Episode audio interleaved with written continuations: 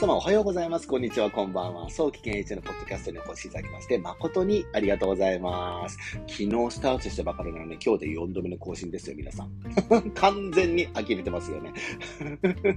実はですね、私の性格上、何かにハマってしまうと、それをずっとやり続けられるという、まあ、これは特技ですね。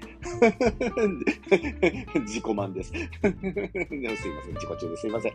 なので、えー、私がこれハマっている最中は、だんだん、の更新の確率は増えていく可能性があります。ところがですね、私は熱しやすく冷めやすい性格なので、一旦飽きてしまうと、あー来た、やーめた、ストップってなっちゃうので、えー、ポッドキャストの更新がいきなり途絶えたら、あ、早期先生はついに飽きたんだな、ポッドキャストっていうふうに思ってください。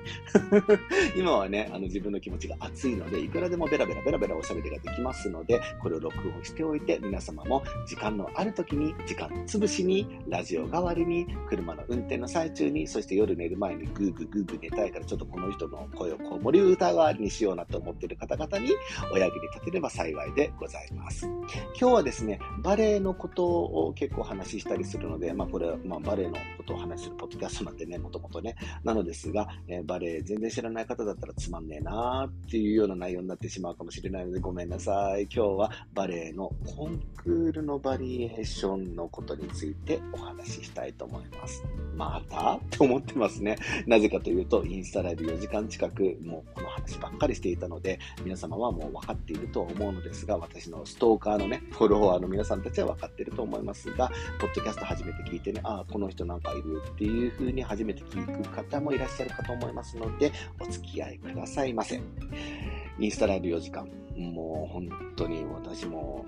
自分でも呆れるぐらいね、こうコメント何かあるって言って、そのコメントが来たらね、まあ、それなりに答えてはいるのですが、もうそのコメントで一番多いのがね、人形の精のバリエーションのコツを教えてください。フロリナ王女のバリエーションのコツを教えてください。キトリのバリエーションのコツを教えてください。キューピットのバリエーションのコツを教えてください。などなど、バリエーションのコツを教えてくださいっていう風に質問してくる、まあ多分子供たちだと思うんですけれども、非常に多いんですよ。ただ、皆さん考えてみましょう。フロリナでも、キューピットでも、オーロラ姫でも、スワニルダでも、何でもかんでも、どんな役でも変わらないんですよ。プリエがね。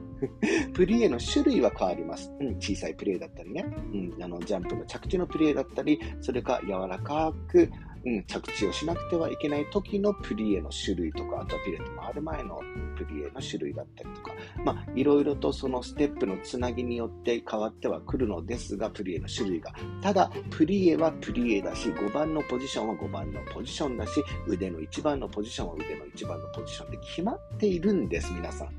少しアームスのね、ニュアンスが変わってくるかもしれませんが、基本は変わらないんです。本当に変わらないんです。これは私のレッスンを受けたことある人はよく知っていると思いますが、変わらないんですよ、皆さん。なので、コツを教えてくださいって言われたら、私はただ一言、基礎ですっていうふうに言うしかないんですね。そうすると、早期先生はコツを教えてくれないって言われちゃうんですが、いや、そうではないんです。コツを教えようがないんですよ。なぜかというと、それ 全部基礎的なことが問題になっていて、コンクールで結果が出ないからなんですね。うん、決してまあ、いろんなね、こう、キャラクター的にね、例えばキューピッドを踊っているのに、オデット踊ってるような感じで踊っちゃいけないとか、まあ、キャラクター的にね、うん、それはちょっと役の解釈が違うでしょっていうことがありますが、大体は役の解釈は合っていたりするんです、皆さん。でそして、音の取り方も間違って、まあ、非常に間違ってる子もいますが、大体は間違ってないです。間違ってるのは何かというと、基礎的なことが足りていないということが一番コンクールの減点の対象になるということ、皆さん、いい加減気づきましょう。なので、一旦ね、練習、バリエーションの練習を立ち止まり、一旦バーに戻り、そしてプリエをしてください。バットマン誕生してください。そうすると、あ、なんだ、